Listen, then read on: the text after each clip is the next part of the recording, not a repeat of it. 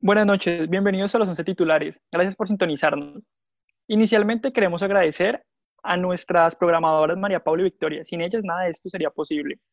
Dentro de las noticias de la semana tenemos el presidente de la FIFA, Gianni Infantino, eh, está investigado por la Fiscalía Suiza por supuestas reuniones con el antiguo fiscal suizo Michael Lauber, quien renunció a su puesto hace una semana por el caso de corrupción conocido como FIFA Gate.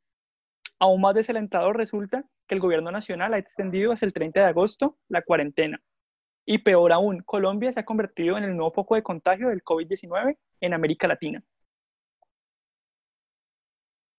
Y bueno, para nuestros oyentes que se molestaron con los comentarios del episodio anterior, quiero decirle que pueden enviar todas sus quejas a nuestro abogado, el doctor Diego Cadena, que, bueno, por el momento está ocupado solucionando ciertos asuntos, pero que después de eso estará atentos a escucharlos y a silenciarlos, perdón, y a solucionarlos. Gracias, Cristian, por el comentario polémico de la noche. Eh, como siempre, un honor estar acá. Hoy vamos a tocar un tema muy interesante, muy similar al que tuvimos la semana pasada, pero tal vez podríamos decir que es desde una óptica un tanto distinta. Eh, el día de hoy vamos a hablar de la trascendencia o tal vez la relevancia que tiene la religión en el fútbol. La semana pasada lo hicimos con la política, pero bueno, entendemos que la religión tiene un componente político bastante importante. Lo que vamos a tener, o más bien intentar hacer hoy, es demostrar cómo la religión, cuando digamos se, digamos, cuando se mete en el fútbol, termina, termina utilizando el deporte como una herramienta de imposición ideológica, ahora en términos religiosos. Pero existen, eh, digamos, muchísimos ejemplos de cómo esto es factible, de cómo esto se da eh, bastante en el mundo, no solo en Colombia. Y para empezar, tenemos un derby muy conocido, eh, muy sonado, del cual Kevin, de hecho, ha hecho una investigación muy profunda. Entonces, Kevin, cuéntanos, ¿qué tienes para decirnos hoy? así es, Charly. inicialmente quiero quiero comenzar con, unas, eh, con una frase que en alguna ocasión dijo Alex Ferguson, eh, mítico técnico del Manchester United, que él es escocés y dijo que no hay nada comparable a este clásico. Y si un tipo, una referencia que ha jugado, pues ha dirigido todos los partidos, dice esto es porque en serio es así. No hay nada comparable al, al clásico Celtic Rangers por todo lo que se juega. Es un clásico en el que se juega religión, política, eh, es una lucha de clases sociales, dado que se enfrentan católicos contra protestantes, eh, obreros contra burgueses, eh, irlandeses contra unionistas, es un clásico que tiene de todo. Entonces, bueno, ¿a qué está asociado el Celtic? El Celtic está asociado al catolicismo. Fue fundado por un sacerdote y es el equipo de los irlandeses eh, migraron a Escocia. Es el equipo de los descendientes de los irlandeses que emigraron a Escocia. Y es un equipo que siempre ha estado asociado a la izquierda. Es un equipo hermano del alemán, que vimos la emisión pasada, del Livorno y también del Liverpool. Eh, en sus gradas suelen haber insignias de, de Lira, y es un equipo que siempre, o sea, siempre, históricamente, siempre ha estado asociado al catolicismo. Fue fundado por católicos y es el equipo que representa a los católicos y a los irlandeses. Esto podemos verlo en su logo, que tiene el trébol de cuatro hojas, que es pues un símbolo irlandés. Y pues eh, en contraparte, en contraste, tenemos el Rangers, que es un equipo eh, netamente escocés. Es un equipo que al ver que el Celtic pues aglomeraba a los católicos y a los descendientes eh, irlandeses, optó por ser el equipo que representara al protestantismo en Escocia. Entonces, inicialmente este equipo no tenía ninguna connotación religiosa política, pero pues al ver lo que pasaba en el Celtic, se convirtió en este equipo, el equipo de los protestantes y de los unionistas en Glasgow. Es un, eh, es un clásico que fuera del campo pues ha generado pues mucha violencia, es un derby pues muy caliente, pero lo interesante en esto es que es todo lo que se juega dentro del campo, es como eh, inicialmente dijimos, es una imposición ideológica eh, respecto a la religión, y, por ejemplo, en el caso del Rangers tenemos que se suelen hacer como eh, frases, no sé, feas, frases eh, dañinas contra los católicos, se suele decir muerte al Papa y cosas de ese tipo. Y tenemos también que fuera del campo, eh, los dueños y los clubes, pues económicamente se han visto pues muy enriquecidos por, por, esta, por este derby, dado que parten patrocinios, negocian, negocian los derechos de televisión juntos las marcas que suele patrocinar a uno patrocinan al otro, dado que pues si una marca se asocia a un equipo, pues se ganaría el rechazo de la otra. Entonces suelen compartir patrocinios.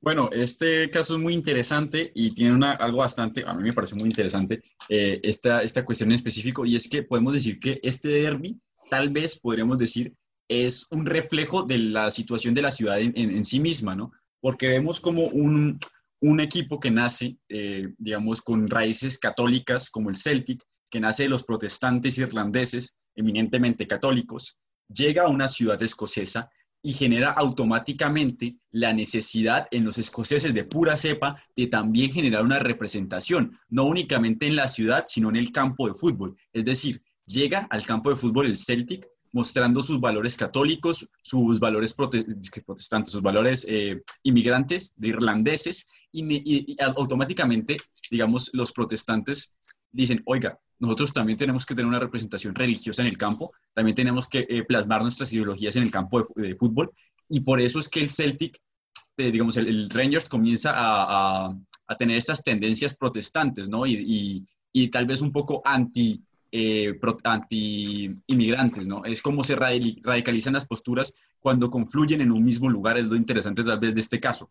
Pero ya aterricemos un poquito más la situación, creo yo, a un caso colombiano, a mi parecer, o por lo menos lo que yo he percibido durante mi vida, es que no podemos encontrar tantos ejemplos de cuando la religión influye, digamos, en el campo de juego, pero pues tenemos aquí un experto en el fútbol, ¿no? Un experto en el fútbol eh, colombiano, en el fútbol nacional, Cristian, por favor, cuéntanos, ¿podemos hablar de que realmente hay una influencia religiosa en el fútbol nacional? Pues para empezar tenemos que entender que la religión va más allá del catolicismo, del cristianismo y todo esto, sino que también abarca lo que es la brujería, todo, todo este tema de, de los hechizos. Y bueno, para ejemplificarlo mejor, está el famosísimo caso de la maldición del Garabito, de Garabato, con el América de Cali.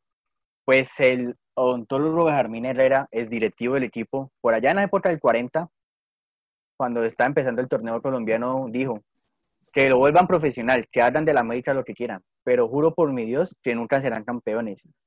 Y bueno, pasaron bastante tiempo, 30 años, 31 años para que el equipo volviera a salir campeón. Pues no hasta la llegada del doctor Ochoa, que casualmente con la llegada del médico se elimina el diablo del equipo del escudo vuelven a salir campeones en el 79. Y un año después de esto, como que, hey, ya salimos campeones, ya, ya la cosa está mejorando. Contactaron odontólogo, al odontólogo y, le, y en reunión con la arquidiócesis de la, de la ciudad, hicieron, oiga bien, un exorcismo al Estadio Pascual Guerrero. Y declaraciones del odontólogo dijo, yo, Benjamín Herrera, eché una maldición a la América y hoy la voy a levantar esa maldición con el permiso de Dios.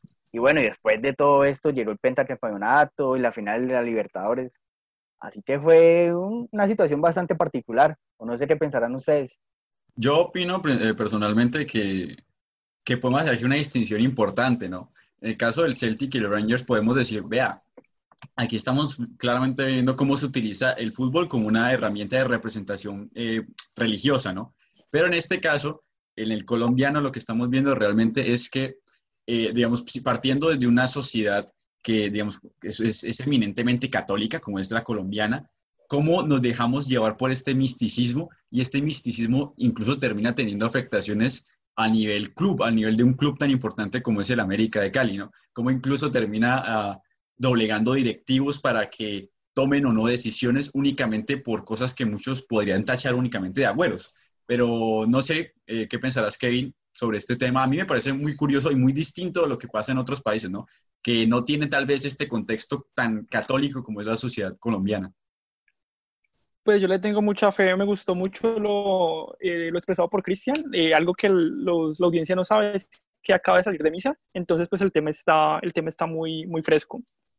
Amén, amén. pues, Eh, este caso, pues el caso, siempre que se mezcla fútbol con religión, pues es polémico y es controversial, pero pues cuando se mezclan ambas cosas en un mismo escenario, pues me parece que es, y es como, no sé, brotan todas las emociones. Y pues el caso de la América siempre se me hace curioso como el imaginario, o sea, todo lo que tuvieron que hacer para, o sea, la, gente en serio pensaba, o sea, le dieron mucho poder a eso. Y era como, no, o sea, no vamos a ganar nada, no vamos a ganar nada. Entonces también es como todo está como, o sea, el impacto que tuvo en la cultura y en la cultura del hincha eh, las declaraciones hechas por, por este tipo. Pero bueno, esa no es la única situación en la que se implica el América de Cali, sino que la fundación del equipo fue en 1927 y el Diablo aparece por primera vez en los 40. Desaparece durante la época del Doctor Ochoa y posteriormente en el 95 ya de nuevo el diablo en el escudo, el Pipa Ávila, ídolo del equipo, hace una campaña para, para eliminar definitivamente el diablo del escudo. En ese momento contó con el apoyo del capitán Escobar y el técnico Maña, y al final los directivos del equipo dijeron, bueno, los jugadores que quieran salir a la cancha de fútbol con el escudo o sin el escudo están libres en tomar esta decisión. Entonces uno veía las fotos en entre algunos, algunos uniformes no tenían el escudo, pero sí. Pero ya después de un año como que el equipo, las directivas dijeron, bueno, bueno, esta bobada ya, ya supérenlo, dejen tanta... Esta guachafita. Sí, sí, no, no, no, esto es un equipo serio. Lo obligaron ya, bueno, según ellos esto es un equipo serio. Que obligaron a todos los jugadores. obligaron a todos los jugadores a aportar el diablo en el escudo. Y eso implicó que el Pipita, el, este pequeño gigante, se enojara mucho y discutiera con el, con el técnico, lo que llevó a que Umaña los tuviera por, no lo tuviera en cuenta durante varios partidos. Lo que le pasa a James, te estuvo desde la banca ahí. Pero mira que... Como la América había campeón al Cali en el 96. Eh, la pasó mal, la pasó mal. Y ya después de eso, cuando ya el, el Ávila volvió a la cancha, ahí está la foto, las famosas fotos con el, la cintita blanca la, en el escudo. Entonces, situación particular. Pero lo curioso también ahí es cómo, cómo digamos, por cuestiones religiosas se puede llegar a poner en, en, telo de juicio, eh, en tela de juicio el, la institucionalidad, la institucionalidad de, un equipo, ¿no? Como algo tan importante para un equipo tan representativo como es un escudo, ponerse en duda únicamente por cuestiones religiosas. Eso es lo, digamos, lo que más me parece interesante del caso. Kevin me estaba comentando hace poco que quería que le hicieran un exorcismo también al Deportivo Cali para ver si por fin ganan la liga. No sé, Kevin está muy afectado por esa situación. Kevin, no te preocupes. Vamos a ver qué pasa. Nosotros tenemos eh, todos el rosario en mano para que algún día el Cali pueda volver a ganar la liga, pero no te preocupes que yo veo bien el futuro. Ahora bien, creo que es hora de traer un caso a colación que tal vez es el más, eh, tal vez el más evidente, diría yo, precisamente por, bueno, se los voy a explicar y ya se darán cuenta por qué. Eh, si bien en muchas partes del mundo la religión ha tenido, ha tenido influencia en el fútbol, sin duda donde más la tiene hoy en día es en Oriente Medio. Oriente Medio tenemos que tener en cuenta que la religión es, no únicamente permea el fútbol, sino que también permea tanto la cultura y la legislación de los países de Oriente Medio. Es decir, es mucho más intervencionista en cuanto a las libertades que tiene una persona. Eso lo hace un ejemplo muy interesante porque hace mucho más evidente la, la relación entre la religión y el fútbol. Para eso les voy a traer algunos casos en específico. Por ejemplo, todos recordamos eh, esa final de Champions del Real Madrid versus el Liverpool, donde Mo Salah sufre una lesión y pues nada, para muchas personas fue una acción tal vez malintencionada o un accidente, pero más allá de eso, ¿qué connotaciones tuvo eso? Precisamente por el origen egipcio, el, origen musulmán del jugador de Mo a nivel internacional, ¿no? Pues eh, nos damos cuenta de que muchas personas eh, pensaron, incluso llegaron a conspirar diciendo que Sergio Ramos hacía parte de una conspiración sionista. Recordemos que el sionismo podríamos decir que es un movimiento judío eh, y no se lleva muy bien, digamos, con el Islam. Entonces estaban tachando a Sergio Ramos de conspirar en contra eh, del Islam por medio de unas acciones eh, sionistas, ¿no? Pero bueno, eso, eso es lo que pasa cuando estamos en un partido tan pasional y más cuando estamos en una final de Champions. Pero incluso esto va más allá. Recordemos que por estas épocas estábamos en medio del Ramadán. que es el Ramadán? Básicamente es el noveno mes del calendario islámico y ellos lo celebran con un mes de ayuno y reflexión. Pero Mo Salah, precisamente porque iba a disputar esta final de Champions, decidió interrumpir el Ramadán y esto muchísimas personas lo vieron como la razón de por qué perdió y la razón de por qué se lesionó. Incluso un clérigo cubaití dijo que precisamente eso fue un castigo divino por haber eh, realizado esa interrupción de un mes tan importante para la cultura islámica como es el Ramadán. Ahora bien, esto se puede poner aún más feo. En mi, en mi opinión, esto es una de, de las cosas más tristes que encontré investigando sobre, sobre el Islam en el fútbol, es la situación de Irak, que eh, más, más, más concretamente en el año 2016, cuando decenas de hinchas del Real Madrid fueron asesinados en Irak eh, digamos, mientras hacían conglomeraciones para ver partidos de fútbol o para hablar de fútbol. Esto, en un principio, puede, puede parecer simplemente como una acción terrorista más, pero cuando nos ponemos a ver el contexto, nos damos cuenta que bueno, primero hay que entender que, eh, digamos, en la religión islámica hay dos corrientes de pensamiento muy fuertes, que son los sunitas y los chiitas. Los sunitas son una mayoría ortodoxa de eh, musulmanes y los chiitas son básicamente un grupo minoritario que viene desde los tiempos de Mahoma, que lo que pretende lograr es que eh, recuperar su, según ellos, legítimo derecho a gobernar a los musulmanes. Ahora bien, ¿esto cómo tiene relación con esto? Que los hinchas del Real Madrid, en este caso en específico, eran chiitas, es decir, de esta minoría eh, dentro, del, dentro del Islam, y fueron asesinados precisamente por terroristas sunitas. El Real Madrid hizo declaraciones en este momento diciendo que se, digamos, compartía su tristeza, su, su, sentido pésame con las familias y con las vidas de estos jóvenes que fueron asesinados y muchísimos grupos radicales musulmanes de tendencias sunitas, es decir, de la mayoría ortodoxa, tacharon al Real Madrid de conspirar contra los sunitas y de tener asociaciones, eh, digamos, religiosas con los chiitas, que son precisamente eh, las personas que fueron asesinadas durante estos atentados terroristas. No sé qué opinen ustedes sobre estos casos. A mí realmente me parecen lamentables, ¿no? Porque ya, ya se sale de la rivalidad, incluso de la pasión que se puede dar en un estadio y ya los llevamos a acciones terroristas, ¿no? Que puede que sean muy comunes hoy en día en, el contexto de, de, Oriente Medio. Bueno, parece ser que ser hincha de Real es bastante peligroso, ¿no? No hablemos de eso, no quiero hablar de eso. Efectivamente lo es, Kevin, yo me, cuidaría. Pero es cierto, realmente ser hincha de un equipo en, en Oriente, en algunos países de Oriente Medio, claro, es peligroso, la, la, la verdad. Pero más allá de eso, eh, digamos de este caso en específico, hay otro que me pareció a mí muy interesante. No sé si sabían, nosotros estuvimos en, en redes sociales haciéndoles unas, eh, unas, encuestas para ver si hablábamos de religión o de fútbol femenino. Yo quería hablar de fútbol femenino, tenía un caso muy interesante, pero bueno, aquí somos una democracia. Yo quería ser autoritario, no me dejaron. bueno, no es una democracia, Charlie. Esto no es una democracia, creamos, Charlie. Creamos cuentas falsas para votar por el, por el tema que queríamos. Es que esto me parece preocupante, ¿no? Como les cuento, audiencia, esto es una censura eh, sistemática contra mí. Yo quería hablar del fútbol femenino, pero como no pude, pues me voy a desquitar y les voy a traer un ejemplo eh, muy, muy interesante, y es de cómo la religión, el fútbol femenino y Medio Oriente tienen una confluencia importante. Y es que el fútbol, si ya tenemos que eh, partir desde el punto de partida que eh, Oriente Medio tiene países muy conservadores, muy ortodoxos, más aún teniendo en cuenta que la mujer, bueno, que estos países son eh, de ideologías bastante machistas, también por religión, y la mujer está muy segregada en muchísimos campos. Entonces, estaba leyendo la crónica de una muchacha de estos países de, de Oriente Medio que quería ser futbolista desde chiquita, que eh, de hecho jugaba con los niños y que lo logró. A los 18 años se volvió jugadora profesional de fútbol. Pero lo interesante aquí es todo lo que tuvo que pasar para esto, ¿no? O sea, la, la, la, la segregaban cuando era niña, no recuerdo muy bien la palabra que utilizaban, pero una palabra, eh, digamos, de este, de este idioma, para referirse a una, muchacha que es eh, muy masculina. Eh, le tocó también ocultárselo a sus padres por un tiempo, aunque al final lo apoyaron, todo este tipo de cosas. Y también podemos hacer una relación directa con cómo cambió la legislación, digamos, en, en, Oriente Medio frente a estas temáticas, ¿no? Recordemos, hasta 2012, ninguna mujer en, en estos países de Oriente Medio, por ejemplo, en Arabia Saudí, podía jugar ningún deporte, ningún deporte, ni fútbol ni nada. Y apenas hasta 2018 se les permitió a las mujeres entrar a los, a los estadios de fútbol con, la, con, la, con el pretexto de que iba a volver un espacio eh, privado para las familias.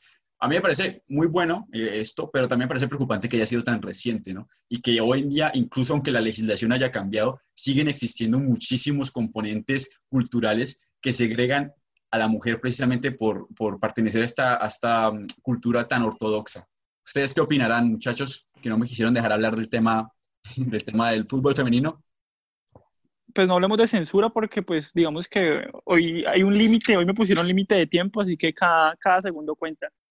Eh, yo creo que la, o sea, la cultura, aquí vemos como el impacto no solo de la, de la religión, sino también de una cultura eh, sobre el deporte. O sea, al punto que una mujer no puede, o sea, no puede practicar practicar un deporte, o sea, cosas que, que, digamos, en Colombia, en el contexto en el que nosotros vivimos, es como, o sea, no, nadie se le pasa por la cabeza, pero yo creo que una mujer musulmana, pues, talentosa en algún deporte, pues sí tiene que pasarla, pues, muy, muy mal. O sea, por muchas desplegando cosas su talento, sí. sí, por muchas cosas. Pero pues este, esta faceta deportiva, pues que no es, no es muy mencionada, pues, o sea, es como, para muchos deportistas eh, aquí en nuestro contexto, pues el deporte también es como una herramienta para escalar socialmente, o les, brinda muchas alternativas, el deporte aleja a la gente de, de ciertas actividades que, que, pues digamos, son nocivas, en la juventud sobre todo, pero pues ver ahorita que una cultura en la que, o solamente por ser mujer no puede practicarlo, pues deja mucho que pensar, o sea, es como, no a título de reflexión, pero pues sí es como o sea, hay muchas cosas que la gente no se plantea, o sea, la gente, digamos, juega día a día o,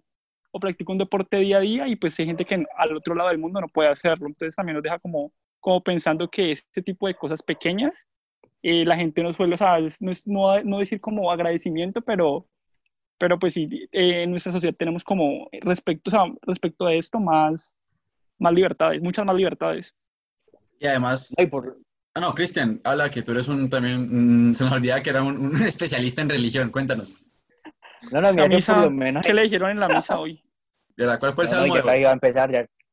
No, no, a las 7 empieza la misa, entonces este, empezó la misa. entonces, pues... La gente no sabe, pero Cristian fue productor del Minuto de Dios.